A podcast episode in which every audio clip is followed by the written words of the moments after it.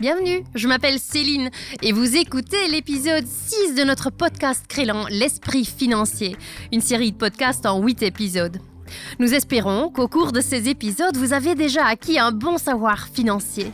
Maintenant, lors de l'épisode précédent, nous avons parlé des risques d'investissement et comment les minimiser, la diversification étant essentielle pour une stratégie d'investissement solide. Aujourd'hui, nous approfondissons davantage les classes d'actifs spécifiques.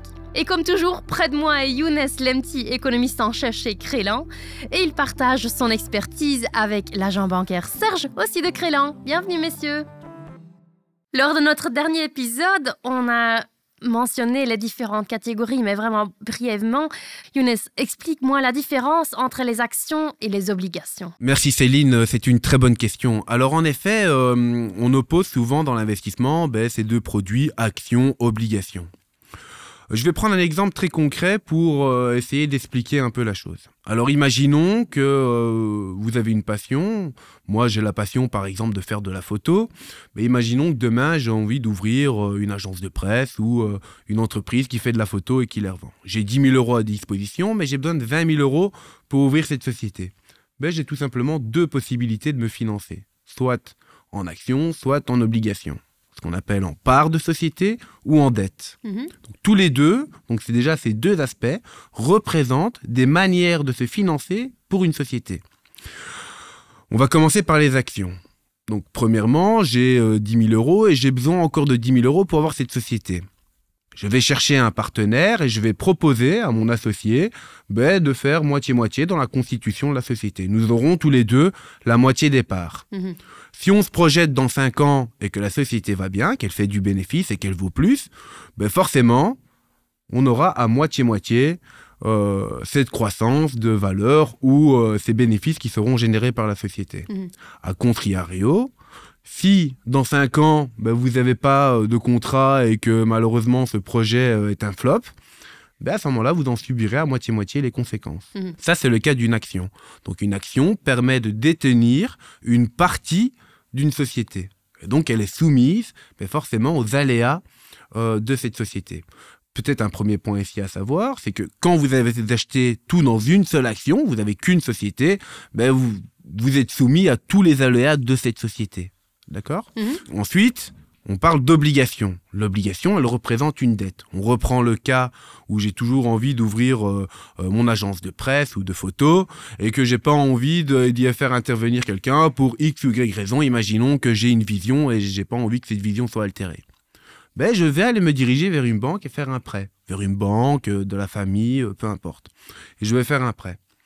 Ce prêt, ben, il va me permettre d'avoir cet argent manquant, de me financer dans 5 ans, on va encore se reprojeter. Hein. Dans 5 ans, imaginons qu'il y ait une croissance du bénéfice et que votre société, la valeur de votre société a fait x10, ben vous ne rembourserez que les 10 000 euros empruntés à la base. Mmh. Parce que vous avez défini avec votre banquier quel montant vous allez emprunter, quel montant vous allez lui rembourser et quand. Donc vous lui remboursez ces 10 000 euros, plus un taux d'intérêt, qui est en fait euh, cette disposition de l'argent, hein, qui est le coût de l'argent, la disposition de l'argent. A contrario, si la société dans 5 ans va mal et que vous ne faites pas de bonnes affaires, ben, vous devrez toujours ces 10 000 euros mhm. à, celui qui vous les a prêtés. Donc vous comprenez bien que celui qui achète des obligations, ben, le nom l'indique, il crée une obligation à celui à qui il l'a acheté ben, de lui rembourser son argent. Mhm. D'accord? Euh, Dans tous les cas, si vous achetez qu'une obligation de société, ben, vous êtes aussi soumis euh, au risque de cette société. Si la société fait faillite et qu'il n'y a plus rien, mais malheureusement, que vous ayez une action ou une obligation, ça changerait, il n'y a plus rien. Non. Donc ici, le premier élément qu'on peut peut-être euh, mettre en avant quand vous allez chez un banquier, c'est qu'on va vous proposer ce qu'on appelle des fonds communs de placement. Mhm. Ça veut dire qu'on va essayer d'atténuer ce risque de mettre tous vos avoirs dans une société, ben, vous allez les mettre au travers de différentes sociétés. Et donc déjà, vous allez pouvoir atténuer ce risque inhérent à chacun de ces deux actifs financiers. Mmh, logique. Une autre classe d'actifs à laquelle je pense, c'est investir en achetant de l'or, de l'argent. Et c'est encore intéressant le jour d'aujourd'hui d'investir dans des matières premières? Alors, comme vous le savez, les euh, investisseurs, les économistes, euh, les stratégistes n'ont pas de boule de cristal. Néanmoins, euh, l'or constitue euh, l'immobilier, l'or, euh, des fois l'art, peut constituer une classe d'actifs. Le but est toujours de diversifier son patrimoine. Ça veut Mm. dire, ben, au cas où, voilà, euh, imaginons que les marchés aillent mal, ben, on sait très bien que l'or est une valeur de refuge et que donc, naturellement, si tout va mal, s'il y a une guerre, etc., etc., ben, l'or va prendre de la valeur. Et donc, en effet, avoir plusieurs classes d'actifs ben, peut vous permettre de diversifier votre risque en fonction de, euh, de la situation. Mhm.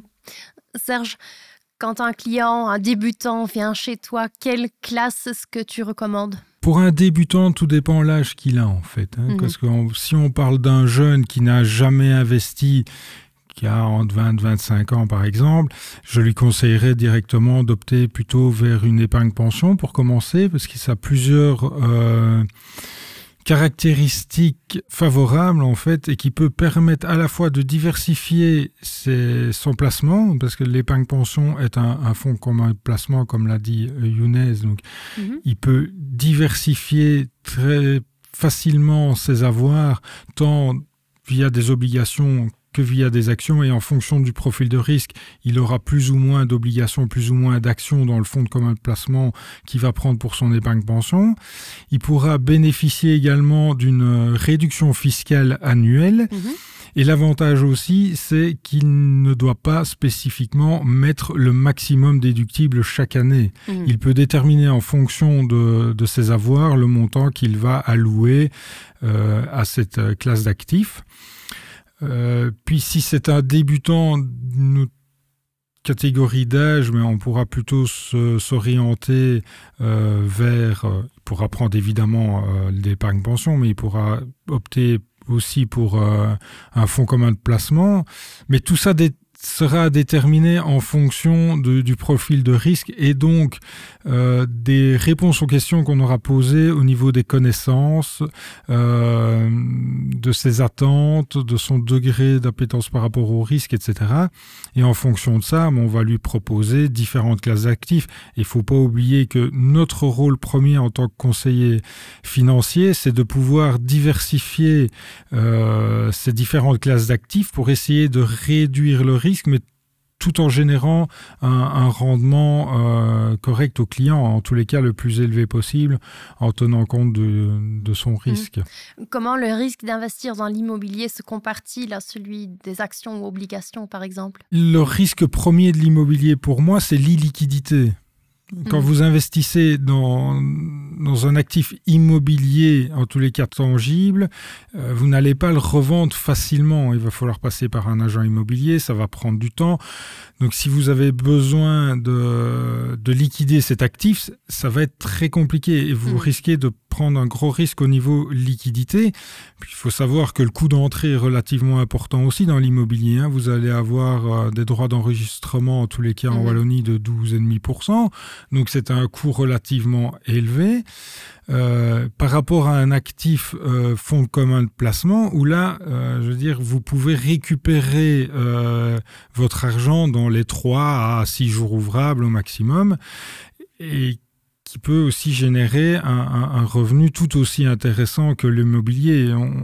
C'est un peu un mythe en Belgique de croire que l'i- l'immobilier ne comporte pas de risque. Je crois que dans le subconscient des Belges, il y a beaucoup moins de risques dans l'immobilier que dans d'autres classes d'actifs. Mhm. Et ça, ça s'explique, je crois, relativement facilement. C'est que l'immobilier, vous, vous allez l'acquérir pour une durée très très longue, 20, 25, 30 ans. Et donc forcément, vous n'avez pas cet euh, aspect risque, en tous les cas, qui vous vient directement à l'esprit, parce que forcément, l'actif aura une, valorisation plus haute dans 20 ans. Mais ça, si vous prenez tout type d'actifs finalement diversifiés, 20 ans après, généralement, il vous aura euh, donné un excellent rendement. Voilà. C'est l'aspect mental. C'est l'aspect mental et, et je prends toujours cet exemple avec les clients en fait. Euh, c'est comme si on mettait au-dessus de votre maison un compteur qui vous dit chaque jour ma maison vaut autant. Oui. Et ça, vous ne le voyez pas quand vous achetez une maison. Quand vous achetez un, un fonds commun de placement, une action ou un autre type d'actif, il est coté quasiment quotidiennement. Donc, ça rend cette classe d'actifs un peu plus anxiogène par rapport à l'immobilier. Mais si on mettait un compteur au-dessus de votre maison qui tous les jours valorise votre bien, euh, ce serait tout aussi euh, stressant, surtout que la maison demande enfin, taxes, euh, entretien, etc., que vous n'avez pas quand vous achetez un, fonds commun de placement, par exemple, où là, il n'y a mhm. aucun frais supplémentaire qui apparaît au cours de, de la durée du temps de vie. En tous les cas, vous ne devez pas changer une ampoule, euh, vous ne devez pas euh, refaire votre PEB, vous ne devez pas faire tout ce genre de choses, changer de fournisseur, etc. quand vos locataires partent. Ça, vous n'avez pas tout ce genre de risque. Maintenant, j'ai bien compris que chaque contexte est différent, chaque client euh, est différent. y a-t-il quand même des, des classes qui sont avantageuses pour tout type d'investisseurs? Alors, euh, en effet, déjà, euh, on parlait des fonds communs de placement. Alors, euh, ce qu'il faut se dire, c'est qu'un fonds commun de placement, comme le nom l'indique, c'est que vous vous mettez avec d'autres investisseurs, vous confiez votre argent qui représente un fonds, vous confiez ces fonds à un gestionnaire. Et puis, ce gestionnaire, il peut investir dans énormément de choses possibles. Il peut investir dans des matières premières, il peut investir dans des actions, dans des obligations, dans de l'immobilier aussi des fois. Mmh. Donc vous n'êtes pas obligé euh, d'avoir euh, d'acheter des briques pour avoir euh, de l'immobilier. et puis comme comme on l'entend, ben, c'est assez liquide. Ça veut dire que si demain vous avez ou dans un an ou dans deux ans vous dites voilà j'ai besoin de cet argent et j'ai besoin ou par expérience ou par besoin, ben, vous pouvez très facilement récupérer cet argent. Il y a plus de flexibilité. Exactement, a plus de flexibilité. Après cette flexibilité, cette gestion, ben, elle a également un coût. Mhm. Vous payez, moyennant donc des frais de gestion, ben, vous payez un gestionnaire euh, cette gestion active qui est derrière votre patrimoine. Oui. Donc, si je comprends bien, la diversification entre actions, obligations, fonds immobiliers, matières premières, c'est une combinaison qui se fait euh, à la tête du client, je dirais, mais euh, de, manière positive. En effet, euh, on ne va pas dire qu'elle se fait à la tête du client non plus, hein, n'exagérons rien, mais euh, elle doit se faire euh, en fonction de cette appétence au risque. Y a-t-il certaines classes qui sont moins influencées par des facteurs externes que d'autres? Alors, en effet, donc il y, a des, y a des classes actifs. Au plus un bien est tangible et au plus vous l'avez, en tout cas à côté de vous, ben, au plus il est facile de savoir voilà, s'il est affecté ou pas. Par exemple, si vous avez des actions aux États-Unis euh, ou sur une niche bien spécifique, bah, à ce moment-là, euh, votre argent est affecté par ce qui va se passer dans cette niche. Si vous vivez dans un bien immobilier, ben déjà, vous vivez dedans. Donc, euh, vous en tirez déjà un certain, un certain degré de, de, de, bénéfice par rapport à mmh. votre investissement. Néanmoins, toutes les classes d'actifs sont soumises à des risques de l'immobilier. On va prendre l'exemple très simple. Vous, vous, avez, la pension, vous avez acheté un petit bien euh, au sud de l'Espagne. En 2008-2010, euh, ben, on a vécu une crise immobilière en Espagne où le prix des biens a été tout simplement dévalorisé jusqu'à 50% des fois hmm. dans certaines régions. Et donc là, ben, à ce moment-là, vous avez l'immobilier assez tangible, des briques, mais elles ne valent pas euh, la valeur auquel vous l'avez payé. Non. Et là, comme avec euh, tout investissement, c'est la réflexion à long terme. C'est ça, une réflexion à long terme, et puis par rapport aux besoins qu'on a. Hein. J'ai mhm. envie de dire, euh, une personne qui a besoin d'avoir du revenu, par exemple quelqu'un qui tombe à la pension et qui perd euh, donc du pouvoir d'achat, ben, a besoin d'avoir un revenu supplémentaire, et lui à ce moment-là, ben, ce risque de variation de capital mhm. ne sera peut-être pas aussi important que pour quelqu'un qui met de l'argent de côté et qui a besoin dans 5 ans ben, d'acheter une maison. Lui aura besoin forcément d'avoir du capital sonnant et trébuchant. Mhm. Important de se sentir à l'aise avec le, choix qu'on fait. Exactement. Et puis, euh, nos conseillers sont là également pour vous présenter une pléthore mhm. euh, de, choix. Donc, le choix, vous l'avez euh, certainement. le plus important, on le rappelle encore une fois, c'est de définir avec votre conseiller en toute transparence quels sont vos objectifs, vos craintes et vos attentes. Voilà, bon conseil. Je pense que Serge et tous les autres collègues de Crélan sont là pour vous. N'hésitez certainement pas. C'est ainsi que nous concluons également le sixième épisode de L'esprit financier. Curieux d'en savoir plus ou de savoir comment concrètement investir Alors il faut certainement écouter notre prochain épisode, car là nous explorons les différentes possibilités d'investissement. Si vous voulez être sûr de ne rien rater, écoutez les autres épisodes ou consultez notre site crélan.be slash esprit financier. Merci, à bientôt